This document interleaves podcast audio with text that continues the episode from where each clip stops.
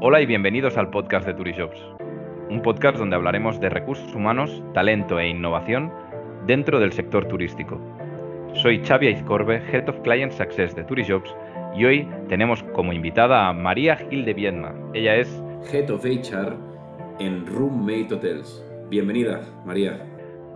Muchas gracias, Xavi. Me hace mucha ilusión estar aquí. A mí también, la verdad es que, bueno, eh, tuvimos charlado muchísimas veces, pero eh, me hace especial ilusión que estés en, el podcast hoy. Em, si has escuchado otros episodios, sabes, con, la pregunta que empezamos y que me gustaría también hacerte a ti, que es que nos cuentes eh, un poco tu historia, ¿no? Y quién eres. Muy bien, pues yo soy María, como decía, soy Head de HR en el Departamento de Recursos Humanos de Roommate Hotels. Llevo cuatro años trabajando en Roommate y ha sido una absoluta aventura. Yo empecé hace cuatro años como becaria y la verdad es que ha sido, han sido cuatro años que me han llevado a tres posiciones diferentes y ahora mismo eh, estoy encantada con el puesto que tengo. Es eh, muy polivalente, es muy generalista, es muy operativo y la verdad es que sigo, sigo teniendo la ilusión de seguir aprendiendo cada día con, con Roommate y seguir creciendo y lo que me gusta es eso, que es una empresa en la que siempre, siempre tienes voz, siempre puedes aportar, es muy, muy cercana y te permite este tipo de carreras eh, rápidas y, y, ascenso rápido, porque al final, mientras tengas ganas, eches todo lo que tienes en el, en el asador, vas, para, vas para arriba. Y nada, de mí te puedo contar que soy una persona muy natural, que soy muy culo inquieto, no paro quieta y desde pequeñita, vamos, desde que tengo 15 años he trabajado en un lado y en otro, He trabajado de recepcionista de hotel, he trabajado en tienda, en catering, en todo lo que, en todo lo que podía y, me muevo mucho y eso es algo que no voy a dejar de hacer nunca. Muy bien. Claro, aquí hablabas, ¿no? Que entraste de, digamos, de, de trainee en, en Roommate. Sí. Claro, ¿por qué decidiste dirigir tu carrera hacia recursos humanos? O sea, ¿qué es lo que, qué es lo que te llamaba? Pues eh, a ver, yo creo que una, digamos, una vocación de recursos humanos no existe, porque cuando eres pequeñito tampoco sabes lo que es recursos humanos. Entonces, pues, tienes vocaciones de, yo sé, de astronauta, de futbolista, de, Bueno, yo en mi caso de pequeña decía que quería ser mamá, y es porque soy una persona que, a la que le gusta mucho cuidar a otras personas. Eh, me gusta mucho el cariño y la cercanía con, con, las personas, y al final eh, todo eso yo lo, lo dirigía a una vocación que era de médico, y yo realmente empecé la carrera de medicina y buscaba pues, poder estar cerca de personas. Y cuando hice dos años de medicina me di cuenta que la interacción que yo buscaba no iba a estar en una consulta de un médico, para nada. Buscaba una interacción pues, más natural, más cercana, más, bueno, pues más de crear una conexión emocional quizá. Y cuando dejé medicina no sabía muy bien qué quería hacer, hice una carrera que, que, era de comunicación, de idiomas, de gabinetes de, de comunicación de empresas y mientras estaba estudiando esta carrera, pensaba, bueno, ¿qué voy a hacer después? ¿no? Y ahí es donde empecé a conocer qué era recursos humanos y lo tuve clarísimo. Fue como esto era lo que yo quería. Yo me veía como una, una persona de negocios, pero, pero con personas. Y fue eso, fue no perder esa, ese toque humano y poder meterme en los negocios. Muy bien, claro, has hablado ya de, estos cuatro años que llevas en, en Roommate, eh, teniendo en cuenta la progresión que has tenido, seguro que has vivido pues, muchísimas experiencias, ¿no? ¿Alguna que puedas compartir con nosotros? Que te acuerdes así especialmente. Bueno, para mí todos los viajes que hago a todos los hoteles es algo que guardo con especial cariño. Eh, me reciben con los brazos abiertos, con muchísima ilusión, me dejan mensajitos en los espejos, me escriben cartas todo eso lo tengo guardado en una caja. Yo me vuelvo a mi casa con todos esos recuerdos, con, con, los amenities que me han regalado, con una foto de lo que me han dejado en la habitación, que todo el mundo sabe que me gusta el chocolate, así que siempre tengo un brownie cuando llego. Está muy bien. y la verdad es que todos los, todos los viajes son un absoluto regalo. Pero tengo uno que, que me gustó especialmente, bueno, me gustó, me impactó especialmente. Fue en marzo de 2020 eh, a Milán. Y yo estaba haciendo la maleta el domingo tengo que adelantar que no tengo tele en casa, con lo cual nunca me entero de nada. Y me llamó la que era mi responsable entonces y me dijo, oye María, ¿dónde vas? No te puedes ir a Milán mañana. Acaban de dar alerta roja, ha llegado el coronavirus a Europa por Milán, así que no te vas. Yo estaba yendo por un tema muy delicado de recursos humanos, a acompañar al equipo y le dije, mira, no, no puedo cancelar el viaje, ¿qué mensaje les voy a mandar si, si no es seguro para vosotros y yo me quedo en mi casa y además este tema que teníamos aquí, pues os lo trabajáis vosotros.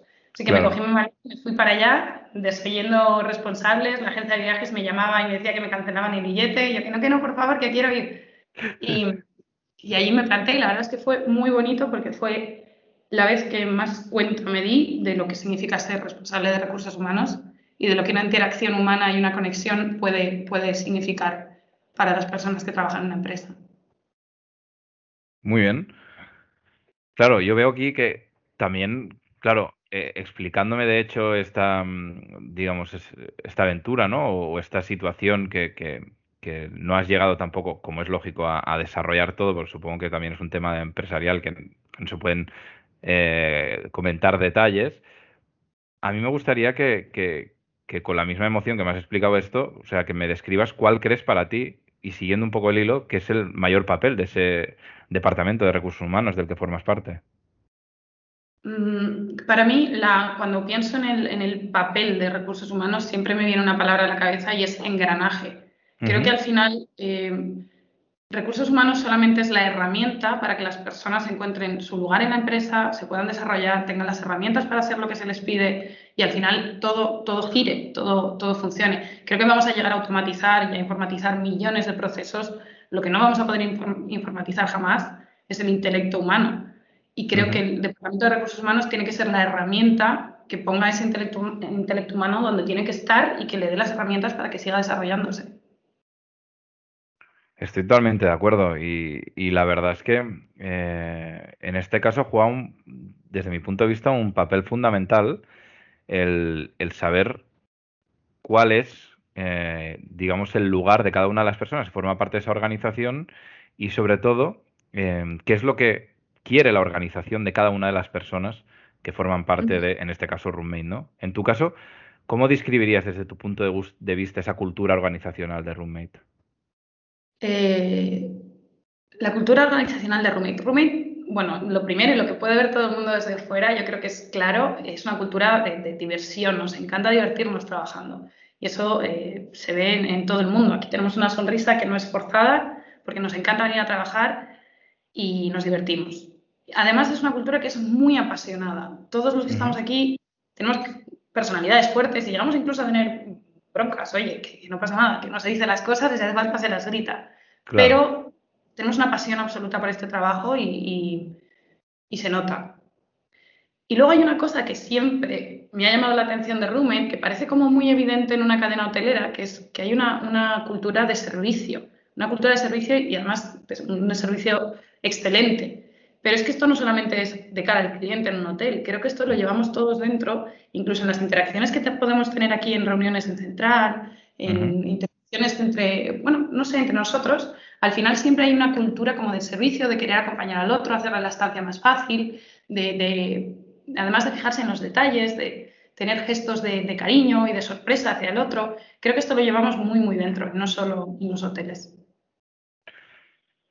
Muy bien, claro todo lo que has descrito, es decir, esta cultura de diversión, esta vocación de servicio entre no solo para, para los clientes, sino también internamente de, ayudaros, ¿no? Em, es fundamental en todos los periodos, pero sobre todo también en, un periodo como el actual, en el que estamos afrontando pues muchísimos retos, ¿no? Y muchos desafíos. Desde tu punto de vista, ¿Cuál crees que será uno de los mayores desafíos para el sector en los próximos... Eh, al principio formulaba la pregunta y hablaba de años, pero ahora ya hablo de semanas, meses. Sí, bueno, yo no, soy en absoluto una experta en, turismo, no, he hecho carrera de turismo. Lo que sí que, soy es una persona muy curiosa, pregunto mucho, así que creo que algo he podido aprender en estos cuatro años. Quiero seguir aprendiendo mucho creo que el, desafío primero es claro, ¿no? Es salir de esta crisis y que la gente pueda y quiera volver a viajar. Eh, quizá hay un desafío que es cómo nos va a cambiar esto, qué vamos a querer hacer cuando podamos viajar, si vamos a querer viajar igual que antes o que buscamos algo diferente. Y creo que vamos a tener que estar muy atentos e intentar anticiparnos todo lo posible a lo que, a lo que el nuevo y renacido viajero va a querer después. Y hay una, parte quizá también que, veo y que incluso como turista cada vez es más potente, ¿no? Yo no busco un viaje como cualquier otro, buscas una experiencia local, buscas algo que mm. sea personalizado, Eso sin duda es algo que, tenemos que aprender a hacer porque un hotel te tiene que, ofrecer esa, esa experiencia local de alguna manera. Bueno, estoy, estoy todo completamente de acuerdo. Además, vosotros también, eh, no solo con Roommate, sino que también, digamos que esa experiencia la estáis, eh, la estáis también cubriendo con, con BMate, ¿no? O sea, pienso que, que, que, bueno, fue muy arriesgada, arriesgada la propuesta en su día y fue como muy criticada, ¿no? Pero está claro que, que, que tiene todo el sentido del mundo y está teniendo muchísimo éxito. O sea que al final estoy Estoy plenamente de acuerdo contigo. Claro, aquí hemos hablado hasta ahora de un poco de, de empresa, de definir el, rol de recursos humanos ¿no? dentro de nuestro sector. Y, luego está la otra parte, que está eh, el tú y el yo hace, yo qué sé, hace 10 años, en el cual estábamos estudiando, no sabíamos qué iba a pasar con, nuestra carrera y ahora hay muchísima gente estudiando turismo, eh, muchísimos alumnos estudiando la carrera de turismo o de economía y le hubiese encantado empezar en turismo y ven que el sector, pues, ostras, no saben si realmente han tomado la decisión adecuada. ¿Qué consejo le podías dar tú a un estudiante, da igual la carrera que, esté haciendo, que le hubiese gustado eh, entrar dentro del sector turístico o, le apasionaba el sector turístico? Em, la verdad es que el único consejo que le puedo dar a una persona que le interese el turismo es que viaje. Viaja tú, conoce tú, aprende tú, ten buenas y malas experiencias, entiende qué es lo que quieres tú como turista, fíjate en todos los detalles y vuelve con una idea de lo que es para ti un servicio de excelencia. ¿Qué querrías darle tú a tu cliente? Claro, o sea, aquí lo que, lo que sí que, lo que sí que veo también es, es porque he estado haciendo distintas charlas en, en, en escuelas, ¿no? Y, y, esa desmotivación, como es lógico, es, es generalizada. Pero aún así, desde hace unos meses, bueno, estamos viendo aperturas. Vosotros tenéis aperturas en Baleares, eh, está, está habiendo también muchísimas aperturas, en, sobre todo en, en Madrid, en, en las islas, etcétera. Tenemos que dar esa, esa, visión de, optimismo porque creo que, van a haber oportunidades. Entonces, imaginemos una, persona que ahora eh, ha aplicado una oferta en Turijobs, una oferta de roommate y que está a punto de ir a una entrevista. ¿Qué tres consejos le darías para ir a una entrevista con, roommate? Bueno, para mí con roommate y con cualquier, con cualquier eh, empresa, lo primero que tienes que hacer es hacer los deberes. Entérate bien de que, quién es esa empresa, qué hace, cómo lo hace, cuál es su filosofía qué es este puesto, ¿Qué, cuál es el, descriptivo de tareas. Entérate bien de dónde vas, haz, tus deberes. La segunda parte es, para mí, el, segundo consejo y es clave, es estructura tu discurso. ¿Qué vas a contar? ¿Cómo lo vas a contar? Piensa en ejemplos. Prepárate para preguntas que sabes que te pueden hacer y que a lo mejor no tienes la mejor respuesta. Pero piensa, no vayas a una entrevista sin preparar. Estudia en la empresa y estudiate tú y aprende a venderte. Y la última, el último consejo, y es el que le voy a dar a todo el mundo para todo lo que haga en la vida y especialmente para una entrevista, es que le pongas ilusión. Ponle ilusión. Llega a una entrevista y si quieres el trabajo, demuéstralo. Y sonríe y cuenta por qué te interesa y demuestra que realmente tienes ganas. Tal cual. Estoy Totalmente de acuerdo, porque además lo que, lo que sí que, eh, lo que es muy difícil, yo pienso, y también por eso, yo creo que es un punto que, que, supongo que a ti te habrá pasado también, y es que em, sales de la carrera o sigues, mientras estás en la carrera, em, a veces vas a las entrevistas como si fuese un juicio, ¿no? Em, y no tanto un proceso en el cual eh, estás inmerso para aprender también, y aprendes de cada una de las entrevistas, de cada uno de los entrevistadores, y cada vez que haces una entrevista, falta una entrevista menos para conseguir ese trabajo. Porque al final, en, muchísimos casos, lo que me da la sensación, y, a mí me ha pasado también, es que vas a una entrevista y no sabes por qué vas. O sea, sabes que estás buscando trabajo, sabes que tienes una necesidad económica, sabes que quizás te podría encajar, pero realmente no sabes, en muchísimos casos, el segundo punto que has dicho tú, de conocerte muy bien. ¿Sabes? De hacer tu, tu, propio análisis de qué, qué, es lo que puedes aportar, en qué eres bueno, de cuál es tu, tu historia, ¿no? Que a veces no tienes por qué tener muchísima historia. O sea, cuando terminas de la carrera no tienes por qué tener mucha historia laboral, pero sí que tienes una historia personal que, quizás si la explicas de una forma honesta y estructurada, como decías tú, puede impactar en, en, el, en el, digamos, en el entrevistador o en el recruiter. Efectivamente, sí. Yo creo que una, una, entrevista, y especialmente la que, la que se hace con el Departamento de Recursos Humanos, tiene que ser más una conversación. Recursos humanos se fijan las personas. Por supuesto, la experiencia es relevante, pero es más la persona que hay detrás, si encajas en la cultura, si tus ambiciones están eh, alineadas con las expectativas que hay del puesto. Se trata de, conocerse como personas y de, hacer un match al final. Por supuesto, después de una entrevista operativa y tendrás que demostrar tu experiencia, pero de primeras tú tienes que tener seguro que ese proyecto te interesa a nivel personal y demostrar que, que te interesa y conseguir tener una conversación fluida. Muy bien, ya has hablado y has descrito los tres consejos que darías, que es preparación, que, es también ah, poder hacer esos, esos deberes, como comentabas, ir con, con muchísima ilusión y conocerte sobre todo a ti mismo. Y luego está el cómo es para ti el candidato idóneo para el sector turístico o en este caso para roommate. ¿Cómo lo describirías? Pues sí que es verdad que dependiendo del puesto hay una parte de experiencia que, relevante que, no nos podemos saltar, no vamos a ser eh, justos, ¿no? Hay una experiencia, pero por ejemplo, eh, no es todo experiencia, es que sepas demostrar que es una persona inteligente y con recursos. Muchas veces que eres avispado, que a lo mejor no tienes eh, ni idea de cómo lo solucionarías, pero te lanzas a la piscina y tienes recursos. Yo busco sobre todo eso, personas sin miedo, capaces de, de encontrar una solución donde no sabrían qué hacer de primeras. Y mm, sí que busco, como te decía, esa conversación fluida a mí me demuestra que eres una persona honesta, transparente, elocuente y quizá busco un toque de carisma.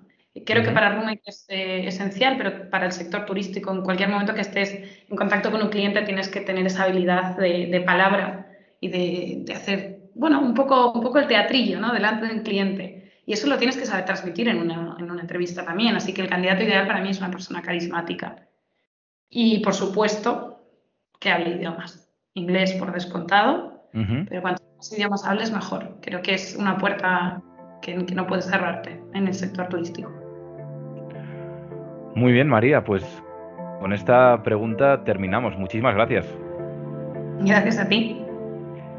Muchísimas gracias por tu tiempo y a los que nos estáis escuchando. No olvidéis suscribiros al podcast de Turishops, el primer podcast de recursos humanos del sector turístico en España y compártelo si te ha gustado. Muchas gracias, nos vemos la semana que viene y recuerda, people make the difference.